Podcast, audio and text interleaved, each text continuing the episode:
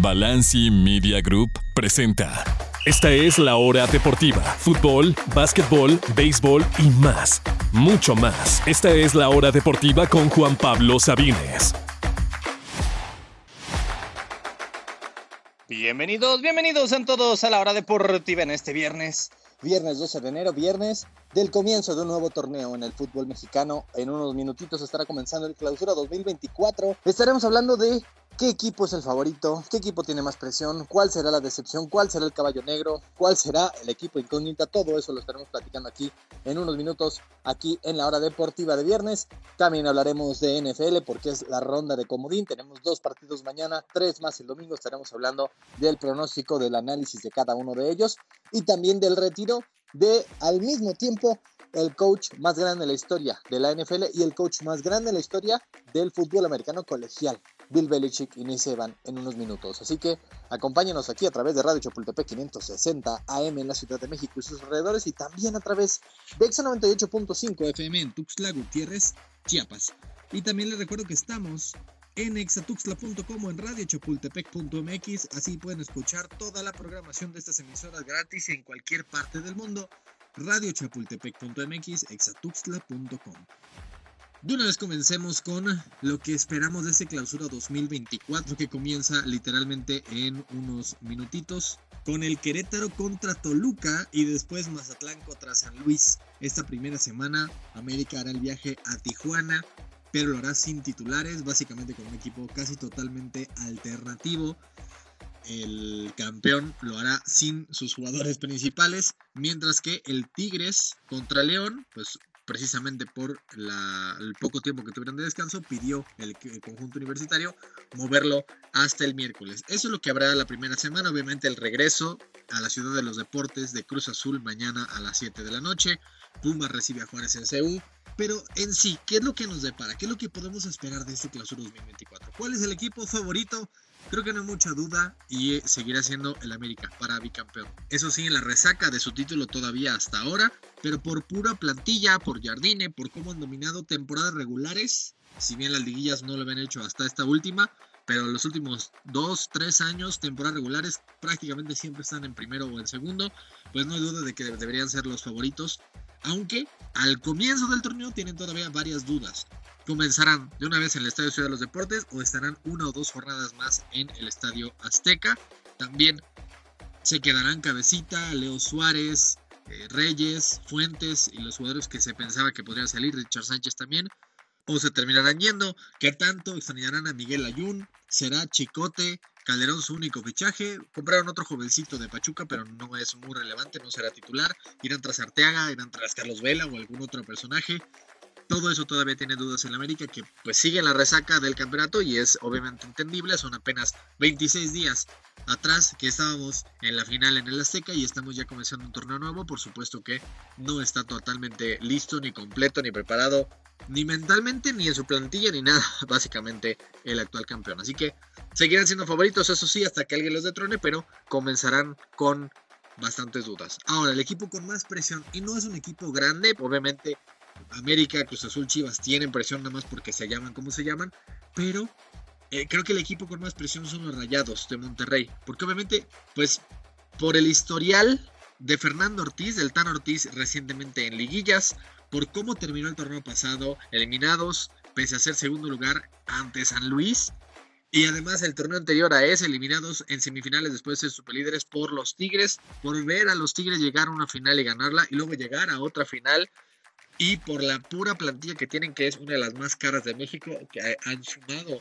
a Brandon Vázquez, este delantero mexicoamericano que ha roto la MLS y que se ganó incluso un lugar en la selección de Estados Unidos, pues por todo eso, por supuesto que tiene mucha presión en Monterrey. Regresaría a Canales, ya estaría completo Tecatito. La única baja confirmada hasta el momento es Funes Mori, pero pues podría todavía salir Ponchito González o podría salir Rodrigo Aguirre, pero aún así por pura plantilla, nada más con los regresos de Canales, más el fichaje de Brandon Vázquez, por supuesto que tiene que ser uno de los grandes candidatos. Y con ese historial siente, como decíamos, tanto de fracasos propios, de dominio en, ligas y de quedarse corto en liguillas, de ver lo que hace su rival acérrimo. pues por supuesto que nadie tiene más presión que Monterrey en este torneo. ¿Cuál será el equipo de excepción? He visto que muchos, muchos ponen a Guadalajara entre los cuatro primeros e incluso hasta los ponen alguno que otro como los campeones. Casi todos ponen América o Tigres o Monterrey. Uno que otro por ahí pone Chivas y pone los cuatro favoritos, América, Tigres, Monterrey y Chivas. Déjenme decirlo, no saben lo mucho que extrañarán a Paunovic. Y no es que Fernando Gago no pueda hacer lo mismo, pero lo que hizo el serbio español fue tan impredecible y tan rápido que difícilmente se puede repetir el éxito instantáneo que tuvo. Lo regresó a una final tras seis años, los metió más liguillas en un año, por primera vez en siete, e hizo su mayor cantidad de puntos en un año desde 2011.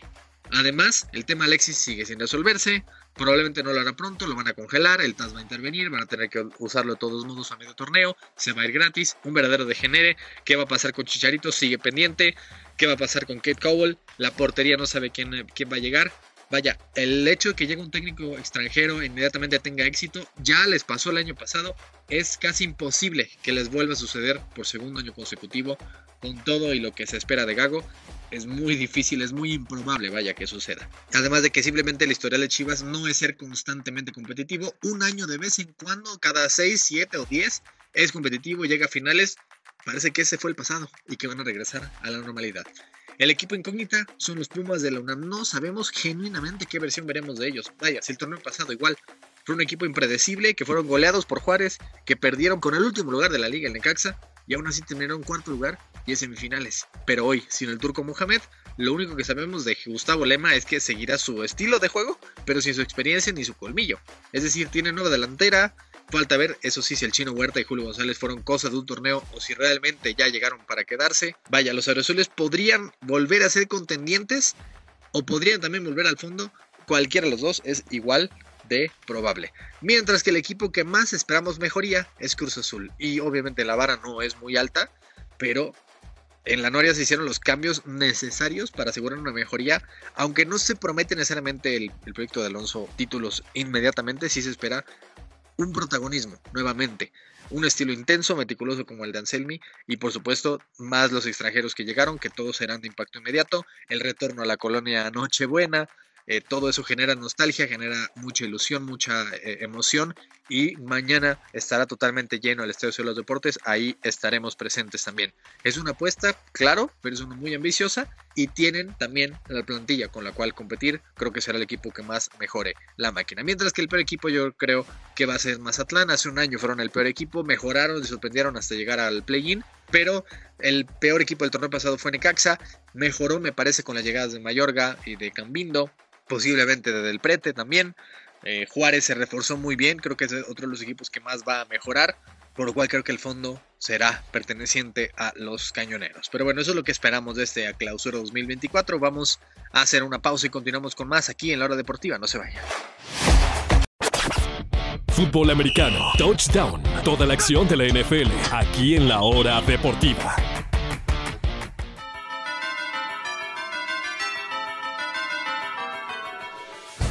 Estamos de regreso en la hora deportiva y mañana, mañana mismo comienza la postemporada de la NFL. ¿Eso qué significa?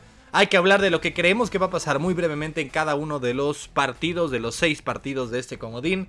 Comenzando con los dos de mañana, tres y media, los Tejanos de Houston ante los Cafés de Cleveland. Tienen una historia reciente estos dos equipos. Recordando que Deshaun Watson estaba en Houston, que al final se quiso ir de ahí se quedó fuera todo el 2021, termina yéndose a Cleveland a pesar de sus 24, 24 acusaciones en contra de acoso y abuso sexual.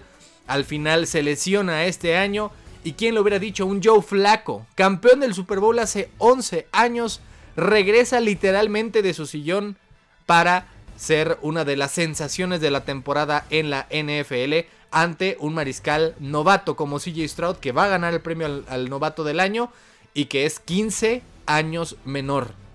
Es un muy bonito duelo, pero temo decir que pese a que los Texans son una de las historias gratas de la temporada, los Browns tienen mejor defensiva, tienen un gran coach en Kevin Stefanski que ya ha ganado antes el premio al coach del año. Tienen mejor juego corredor, pese a que su corredor Nick Chubb se fue, se perdió todo el año y tienen un coreback que, igual que CJ Stroud, está en un gran momento, pero que además de todo tiene todo el pedigrí de jugar en postemporada. Ha sido uno de dos corebacks en la historia junto a Patrick Mahomes en ganar un partido en cada una de sus primeras cinco campañas como titular. Incluso si contamos que Mahomes en su primer año no jugó nada, ha sido el único mariscal en la historia que ha ganado un partido de playoffs en cada uno de sus primeros cinco años. Por eso es que me quedo con los Browns de visita mañana en Houston. Vámonos ahora con un duelo que en el papel está muy muy disparejo para Miami. Porque un equipo que juega en el sur de la Florida normalmente a 25-30 grados estará visitando Kansas City donde estará nevado y temperatura aproximadamente entre menos 9 y hasta menos 15 grados centígrados. Por supuesto que te va a pesar. Por más que quieras hacerte el fuerte, por más que algunos jugadores como Tariq Hill, precisamente en ese mismo estadio, tienen historial de jugar en frío, la verdad es que te pesa. Más cuando es una diferencia tan abismal de 40 aproximadamente grados a lo que estás acostumbrado. Yo sé que la ofensiva de los jefes de Kansas City no lució nada bien, nada bien en la temporada. Eh, de hecho, terminó entre la mitad para abajo en puntos por partido. Patrick Mahomes terminó, es el mariscal con el peor rating de todos los 14 que están en postemporada. El peor rating de todos los 14 mariscales ante equipos que pasaron a playoffs. Y de hecho, los Chiefs terminaron con marca de 1 y 4. Pero ¿cuál fue esa única victoria? Fue en Alemania ante estos mismos Delfines de Miami. Es un partido que yo sé, no confiamos mucho en Kansas City pero confió muchísimo menos en Miami, que terminó 1 y 5 ante equipos con marca ganadora y que termina con, una, con dos debacles consecutivas ante Baltimore y ante Buffalo, ante los primeros dos de la conferencia. Perdió también ante Kansas City a inicios de año. Y además la temperatura está totalmente en su contra. No confío en Miami en absoluto. Me quedo con Kansas City en este partido de sábado. El domingo tenemos tres. Serán los tres primeros de la americana. Terminarán antes de que empiecen los de la nacional. El primero del domingo, los Bills de Buffalo ante los Steelers de Pittsburgh. Si había una mínima, ligerísima posibilidad de que los Steelers pudieran avanzar, iba a ser a través de su defensiva y a través de TJ Watt. Pero no estará. El mejor jugador que han tenido en la última década. Se perderá por lo menos este partido. Los Bills tampoco es que confíe mucho en ellos. Porque desde que corrieron a su coordinador ofensivo, literalmente ha sido un equipo que no, que no depende de Josh Allen. Que ha sido el que más porcentaje de jugadas ha corrido desde entonces, esos últimos seis partidos, de los cuales ganó, terminó ganando, de hecho siete partidos, de los cuales terminó ganando seis, cinco de forma consecutiva, aunque eh, algunos de ellos pues trastabillando, ¿no? Como contra Patriotas, Patriotas o como contra los cargadores de Los Ángeles. Por eso, no confiamos tanto en los Bills, entiendo, pero es un duelo muy disparejo, igual va a ser en la nieve. No confío en absoluto en Mason Rudolph, creo que los Bills ganarán fácilmente este encuentro y que los Steelers están contentos de estar aquí simplemente. Vámonos con el de la tarde. Para mí, pese al historial, tanto de los 60s, 90s de estos equipos, como eh, cuando estaba Aaron Rodgers, pues podría sonar extraño, pero para mí el más disparejo de todos los duelos es este. Green Bay es un equipo sumamente joven, con un mariscal que técnicamente es novato, es su cuarto año, pero es su primero como titular, ante el equipo que tiene 15 victorias consecutivas de local y que además si contamos toda la NFC, hubo 13 partidos por victorias de más de 20 puntos, es decir, es decir, verdaderas palizas. De esas 13 victorias por 20 o más de la NFC, 7 fueron de los Vaqueros, 6 del resto de toda la conferencia. Es un equipo que, si tal vez no es el mejor de la liga, pero nadie te aplasta con tanta facilidad como los vaqueros, incluso sobre todo en su propia casa, en la cual están invictos desde el primer partido de la temporada 2022. Ya llovió desde entonces, desde septiembre del 22 no pierden un partido en el mundo de Jerry. Por eso creo que los vaqueros fácilmente pueden meter 30-35 puntos y no creo que los empacadores puedan seguir el ritmo. Es el partido que más claro veo de todos, el que más favorito veo Dallas ante Green Bay, un clásico, la NFL por supuesto, y qué bonito que está Green Bay aquí de regreso con un mariscal distinto, pero la verdad es que hasta aquí llegaron. Y el domingo por la noche para mí el mejor duelo de todos, los Leones de Detroit ante los Carneros de Los Ángeles. Qué cruel es la vida que Detroit su primer partido de local en playoffs en 30 años y será ante Matthew Stafford, el mejor mariscal que han tenido en su franquicia y que estuvo ahí por 12 años y que en el primer año que se les fue fue a ganar un Super Bowl precisamente con los Rams. Y que además el mariscal titular que ellos tienen, Jared Goff, fue desechado de los Rams. Lo llevó a un Super Bowl y aún así decidieron, ¿sabes qué? No eres suficientemente bueno. Y pues básicamente lo demostró porque en su primer año sin él ganaron el Super Bowl. Hoy los Rams son un equipo que está jugando mejor que nadie, me parecería. Es decir, que ha llegado mejor que nadie específicamente a la postemporada, el último mes. Cuando están saludables Karen Williams, Puka Nakua, Cooper Cup y Matthew Stafford como lo estarán mañana, esa ofensiva es casi imparable. Es un muy mal emparejamiento para Detroit por cómo llegan, porque es Dan Campbell, que es un excelente entrenador, pero es más motivador que otra cosa. Pero si lo pones a jugar ajedrez contra Sean McVay, vaya, ni siquiera está parejo. No hay punto de comparación. Entre los mariscales, claramente Stafford es mejor. Entre el cuerpo de receptores está parejo. Entre la defensiva, también la de, la de los Rams ha mejorado mucho recientemente y la localidad no creo que pesará mucho ahora. Creo que esta es la sorpresa, ya no sé si tanta sorpresa porque muchos están yendo con la misma. Yo creo que los Rams terminan, sí, cruelmente eliminando a los Lions, buscando su primera victoria en postemporada en más de 30 años, hace 32, que fue su última victoria en postemporada. Pues bueno, ahora estarán buscando apenas su segunda, apenas su primera en Detroit desde que literalmente existen los Super Bowls. Pero llegará Matthew Stafford por primera vez a Detroit como jugador de los Carneros y los eliminará. Eso es lo que creo que pasa. El último partido es el lunes en la noche, así que ya lo estaremos hablando el lunes. Tampa Bay contra Filadelfia. Yo creo que gana Filadelfia, pero ya lo estaremos comentando el lunes. Por lo pronto me quedo con Cleveland de visita, con los jefes, los eh, Bills y los Vaqueros en casa y los Carneros el domingo por la noche haciendo la cruel eliminación de los Leones de Detroit. Por el momento hacemos una pausa y continuamos con más. Estamos en la hora deportiva, no se vaya. Fútbol americano, touchdown, toda la acción de la NFL, aquí en la hora deportiva.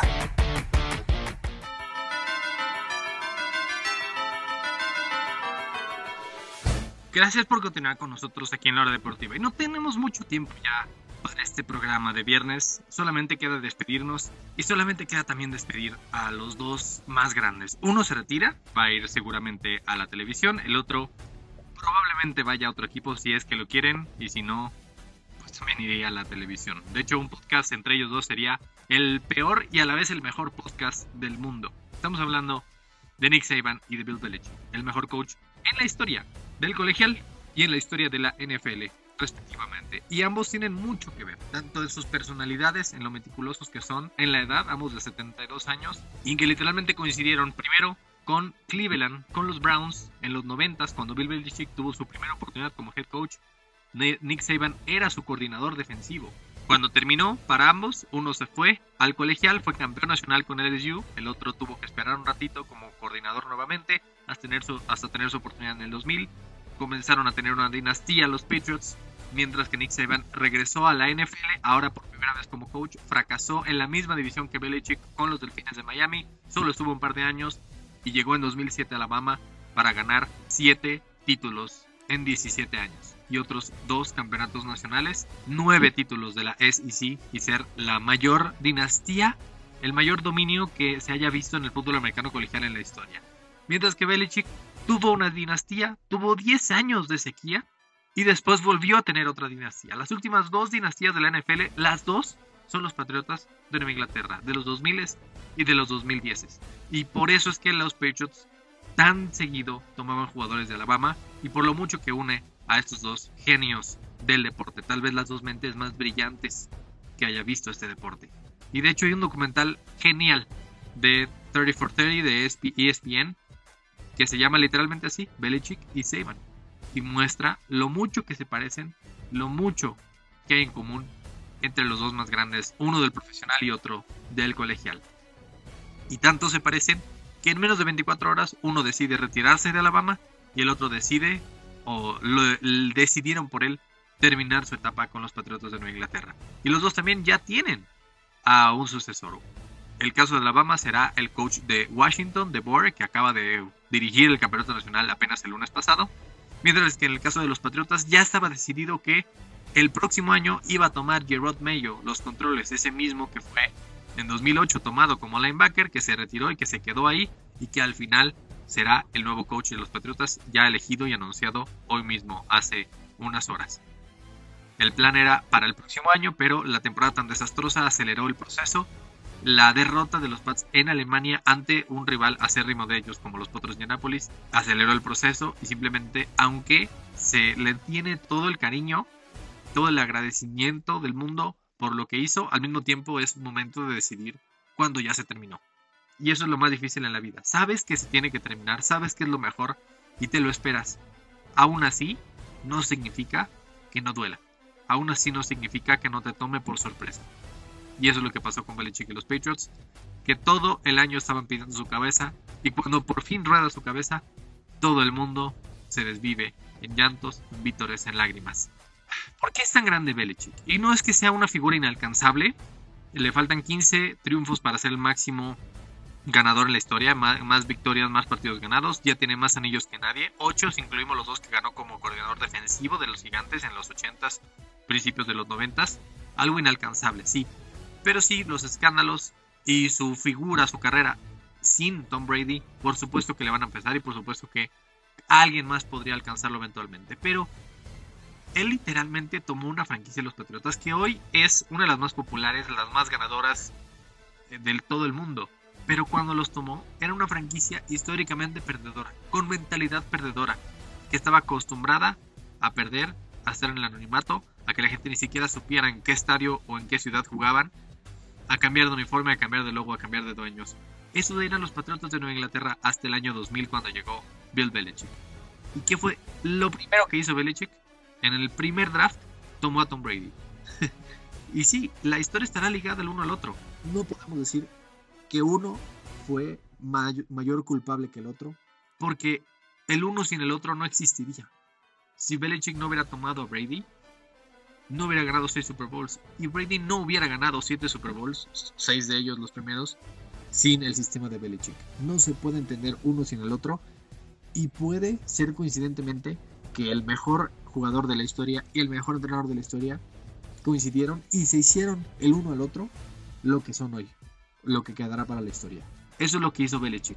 Con su genialidad, con su forma de pensar siempre fuera de la caja, siempre fuera del ortodoxo, Belichick siempre estuvo adelante, un paso adelante, tanto así que pudo haber ganado 15 premios al coach del año y solamente terminó ganando dos, porque básicamente era el premio al coach del año no llamado Bill Belichick es el más grande de la historia. No sé si este es el fin del camino, no sé si va a seguir en Atlanta por unos 2-3 años más. Básicamente está a dos años de romper también el récord del coach más viejo en la historia de la NFL. Así que tampoco creo que le quede mucho más tiempo. Y no sé exactamente qué es lo que le depara el futuro. Y no creo que fuera de conseguir el récord de triunfos haya mucho que pueda hacer que cambie su legado. Pero por lo pronto no queda más que agradecerle. Yo sé que muchos lo detestan, pero es una figura tan importante para el deporte en general, no solamente para los Patriotas de Nueva Inglaterra, para el deporte en general, que no queda más que aplaudirle cuando ha terminado una etapa de 24 años, cuando se sabía que iba a terminar, pero no significa que no duela. Y con eso nos despedimos de amigas y amigos. Les recuerdo que estamos de regreso el lunes para hablar, por supuesto, de la primera jornada del fútbol mexicano. Estaremos hablando de lo que pasa en el fútbol europeo. Ahora sí, ya hay ligas en todas partes del mundo. Ya estaremos hablando de ello. Un poquito de NFL también. Hay que hablar de lo que pase el lunes por la noche. Todo eso y más en la siguiente edición de La Hora Deportiva. Gracias de verdad a todas y todos por escucharnos. Les recuerdo que tengan un gran fin de semana. Pásenla bonito, diviértanse mucho. Yo soy Juan Pablo Sabines y esto fue La Hora Deportiva. Toda la información del deporte nacional e internacional la escuchaste aquí en La Hora Deportiva con Juan Pablo Sabines.